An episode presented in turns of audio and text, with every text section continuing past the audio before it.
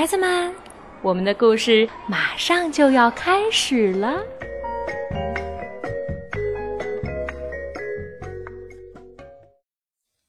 小朋友们，你们好，我是甜枣阿姨，我在北京为你讲故事。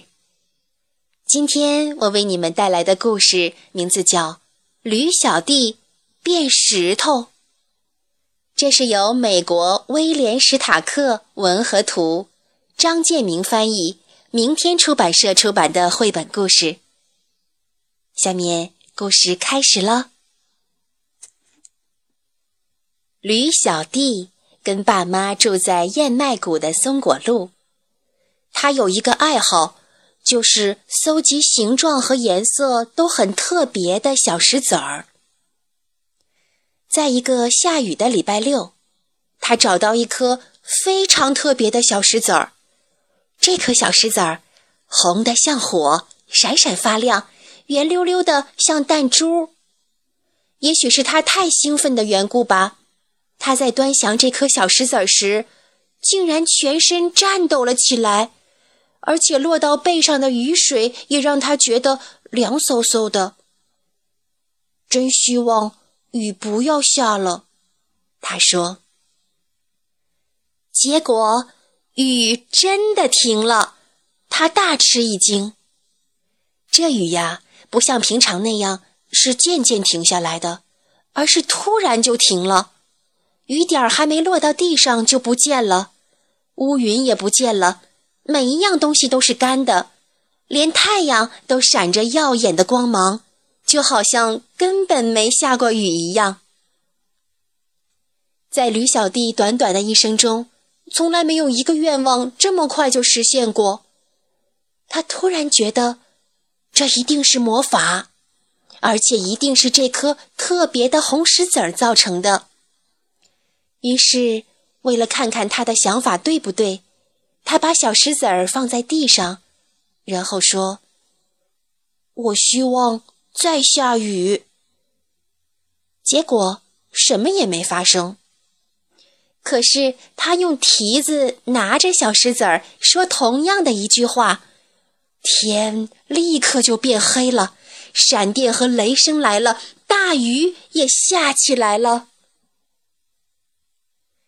今天的运气真不错，驴小弟想。从现在起，我要什么就会有什么了。爸妈也可以想要什么就有什么，我的亲戚朋友以及所有的人都可以要什么就有什么啦。他希望太阳再从天空出现，希望左后方脚蹄上的一个疙瘩消失，结果都实现了。他开始走回家去，急着要用这颗神奇的小石子儿让爸妈惊喜一下。他巴不得马上就看到他们的表情。也许一开始他们根本不会相信他的话呢。就在他走过草莓山，心里想着有好多好多的愿望都可以实现的时候，突然碰见了一只狮子。那只狮子既狡诈又饥饿，正在一堆高高的牧草后面瞪着他。他吓坏了。为什么这么说呢？要是他没被吓坏的话，他就会想到要这头狮子消失啊，或者希望自己平安的跟爸妈在家里呀。他可以希望狮子变成蝴蝶、小菊花，或者是蚊子啊。他可以想到好多好多办法。可是他真的吓坏了，吓得没办法用心想。我希望变成石头。他一说完。就变成了一块岩石。狮子跳过岩石，对着它闻了一百遍，绕着它走了一圈又一圈，最后迷迷糊糊，带着一肚子的疑惑走开了。我明明看见那只小驴子的，也许我饿疯了。他喃喃自语。变成岩石的驴小弟。就这样待在草莓山上，那颗神奇的小石子儿还在他身旁，但是他没办法去拿。哦，我好希望再变成我自己哦。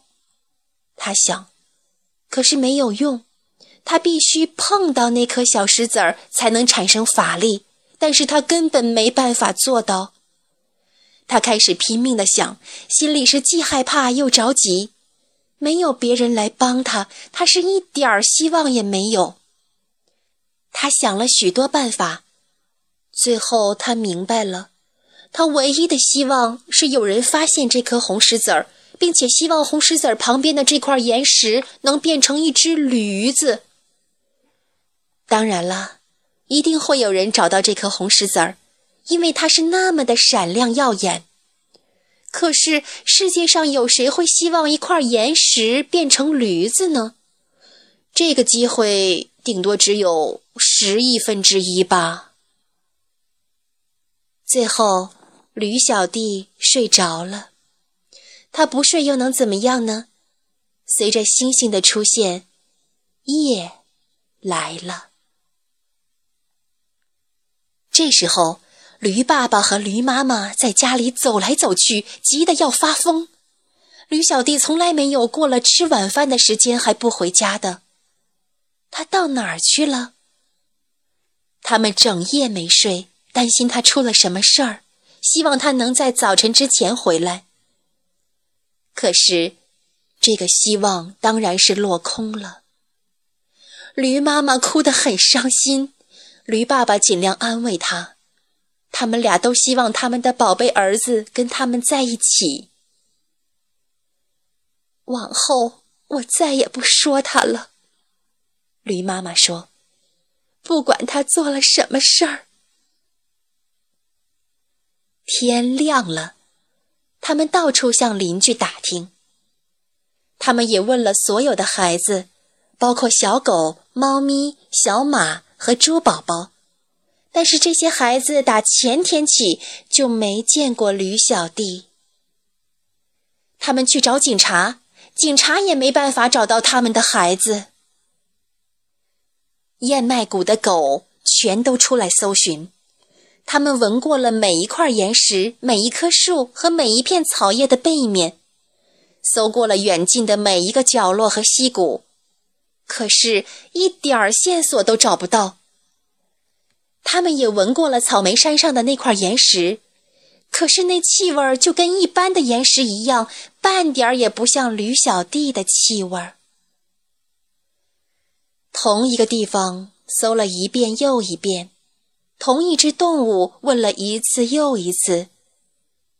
这样过了一个月，驴爸爸、驴妈妈不知道还有什么办法可想了。